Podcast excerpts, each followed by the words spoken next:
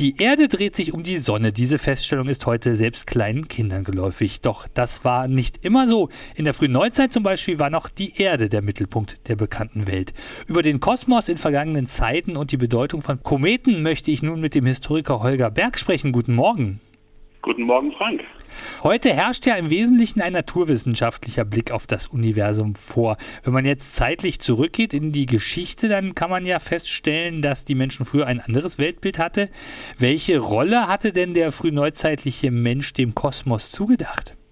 Der Kosmos galt vor allem als die Schöpfung Gottes und äh, das war eigentlich äh, auch bis in Einzelheiten dann äh, aufgeteilt, wie viele Himmelsphären es denn gab. Man kennt den Ausdruck in der siebten Himmel sein äh, und auch, dass äh, Gott in seine Schöpfung ähm, eingreifen konnte, zum Beispiel um Kometen zu schöpfen wenn du sagst, äh, das Weltall war von Gott gemacht, äh, man weiß ja, dass die Frage, wo, das, wo die Erde endet, gar nicht so einfach zu beantworten war. Australien zum Beispiel war ja noch gar nicht entdeckt. Hatte äh, denn das Weltall eine Grenze? Ja, es gab eine Prima Mobile, einen Himmel, wo die Fixsterne saßen und dann hat man gedacht, dass Gott in der letzten dieser äh, Himmel saß äh, und mit seinen Engeln. Bereits in der Antike galten Kometen ja als böses Wahrzeichen. Wie wurden denn Kometen in der frühen Neuzeit gedeutet? Die wurden meist äh, auch als böse Vorzeichen gesehen. Äh, allerdings gab es äh, auch in der Antike die Möglichkeit, sie als ja, gute Vorzeichen zu sehen, aber hauptsächlich galten sie dann als Andeutung von Unheil.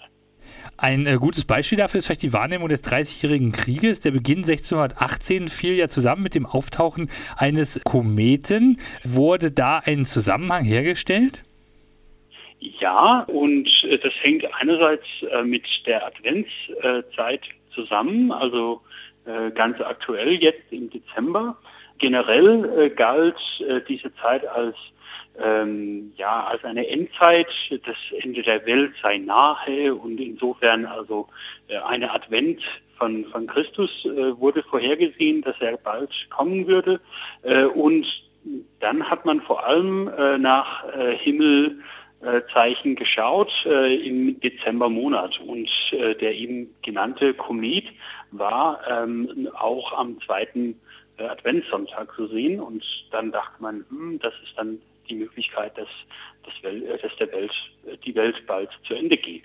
Du hast dich mit Selbstzeugnissen des Dreißigjährigen Krieges und überhaupt des 17. Jahrhunderts beschäftigt, also Quellen, wo Menschen für sich selbst, aber teilweise auch für andere aufgeschrieben haben, was sie dachten, was sie gesehen haben, was sie erlebt haben. Äh, welche Rolle spielen denn da die Kometen in diesen Selbstzeugnissen? Ja, das ist ganz interessant, weil im Herbst 1618, als der Krieg schon ausgebrochen war, sah man dann plötzlich ein Komet äh, am Himmel, aber man war sich äh, noch gar nicht so klar, ist es jetzt eine Komet oder sind es zwei oder drei. Die äh, Astronomen der Zeit dachten eigentlich, es seien äh, mindestens zwei und da hatten sie wahrscheinlich recht. Ähm, aber äh, im Nachhinein wurde der Komet dann so ausgelegt, als habe er genau den Krieg vorhergesehen. Äh, er sei dann entweder 16 äh, Tage auf dem Himmel gewesen, sagte man äh, dann 16 äh, in den 36er Jahren und nach dem Ende des 30-jährigen Krieges meinte man dann, ja, er habe genau 30 äh, Tage äh, am Himmel gestanden. Auch so ausgelegt, dass es dann wiederum zu dieser naja, bestehende, bestehende Überzeugung passte, dass eben Kometen Vorzeichen seien. Wenn Menschen über Kometen schreiben in ihren Selbstzeugnissen, wie hört sich das denn an? Also im Nachhinein wurde der Komet eben als eine Andeutung des Krieges äh, gesehen und ganz genau bestimmt.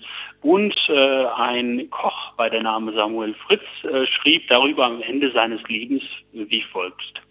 Anno 1618 stund der große Kometstern. Er war ansehens wie ein langer, feuriger Besen, welcher sehr funkelte.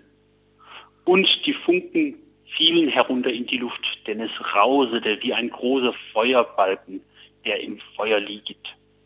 Es blinkelte über Deutschland anzuzeigen, dass Gott mit dem feurigen Besen seines grimmigen Zorns Deutschland wollte auskehren. Ja, das sind so Bilder, durch, durch die er versucht, dann den Menschen beizubringen, äh, dass man diesen Komet äh, vor sich sieht und dann auch sogar hört, also dass es raust wie ein Balken im Feuer. Und man muss sich dann auch vorstellen, dass es eine Zeichnung von diesem Komet äh, in der Chronik auch äh, gab. Das ist jetzt eine sehr bildhafte Beschreibung eines Erfurter Kochs, der ja am Domplatz seinen Schnellimbiss hatte, könnte man sagen. Äh, kann man denn davon ausgehen, dass er den Kometen selbst auch wirklich gesehen hat? Das äh, behauptet er. Der war zu der Zeit acht Jahre alt. Ich glaube, es geht äh, eher um eine Erinnerung an die Kindheit. Ähm, aber äh, es gab in der Tat dann einen Kometen 1681 und äh, diesen Kometen hat er dann äh, gezeichnet von seinem Fenster aus mit dem Dom als Hintergrund. Das ist eine schöne Zeichnung, äh, maßlos übertrieben. Also der, der Komet ist fast größer als der Dom, aber es zeigt eben, welche Bedeutung er diesem Kometen gegeben hat. Heute ist es ja so, dass wir eine klare Trennung haben oder zumindest das Glauben zu haben zwischen hier einer wissenschaftlichen Betrachtung von Dingen und hier dem, was man Aberglauben nennt. Jetzt habe ich gelesen, dass die Trennung in der frühen Neuzeit ja gar nicht so klar zu ziehen waren. Selbst Menschen wie Johannes Kepler, der als einer der äh, Väter auch der Astronomie äh, gilt, hat daran geglaubt, dass Kometen ein böses äh, Wahrzeichen darstellen. Äh, kann man denn sagen, dass es diese Trennung zwischen Naturwissenschaften und äh, populärem Glauben Glaube nicht so stark gegeben hat in der frühen Neuzeit? Äh, das ist auf jeden Fall sicher. Kepler hat ja auch äh, Horoskope erstellt und auch sein dänischer ähm, Vorgänger Tycho tat das. Wenn man sich die Kometen genauer anschaut, dann kann man sagen, dass, dass der populäre Glaube an Kometen einfacher war. Also dann ging es eben um solche Sachen wie, wie lange ein Komet am Himmel äh, stand, also 30 Tage gleich 30 äh, Jahre Krieg. Die Wissenschaftler haben da genauer hingeschaut, also äh, sie versuchten herauszufinden, wo genau am Himmel äh, der Komet zu sehen war, wo sein Schwanz hinzeigte und welche Konstellation und so weiter und so fort. Also ich denke, man kann es vielleicht vergleichen mit äh, Horoskope. Da kann man ja auch in der Zeitung äh, lesen, äh, eine Monatsprognose je nach äh, Sternzeichen. Äh, und die Leute, die das dann als Wissenschaft, äh, als Astrologie betreiben, die sagen ja, nein, das ist Quatsch, das geht gar nicht so allgemein zu sagen. Man muss dann ein, äh, eine Horoskop für jede einzelne Person erstellen. Und so kann man im etwa sagen, gab es da auch einen Unterschied zwischen Kometenauslegung als Wissenschaft und dann eher als äh, populäre Beschäftigung. Wann endete denn der Glauben an die Kometen als böses Zeichen?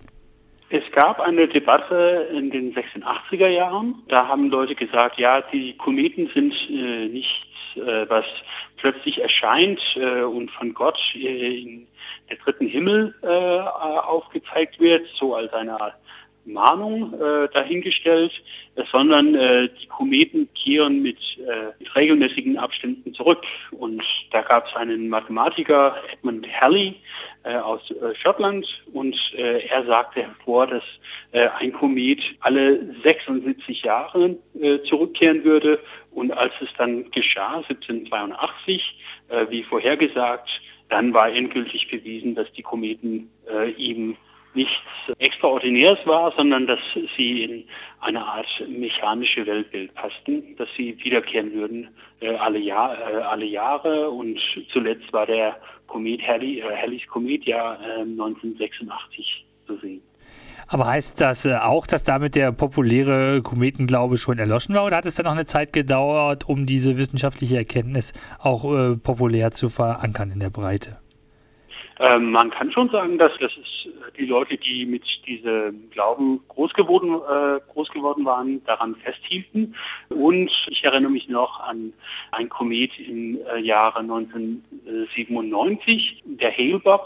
Äh, und als er ganz nahe äh, kam, also ganz gut zu sehen war, gab es ja auch eine christlich orientierte Gruppierung, die äh, Massenselbstmord begangen, die sogenannte Heaven's Gate, weil sie dachten, es würde eine äh, UFO da irgendwo äh, beim Kometen stecken. Also diese äh, Vorstellung, dass Kometen äh, irgendwas zu bedeuten haben, die lebt noch weiter fort. Das heißt, der Kometenglaube ist noch nicht ganz aus der Welt geschafft, auch wenn er in diese Bedeutung, die er in der frühen Neuzeit hatte, nicht mehr hat heute. Ich danke erstmal äh, für die Informationen. Das war der Historiker Holger Berg, der sich mit äh, Kometenglauben in der frühen Neuzeit und besonders rund um den Dreißigjährigen Krieg beschäftigt hat.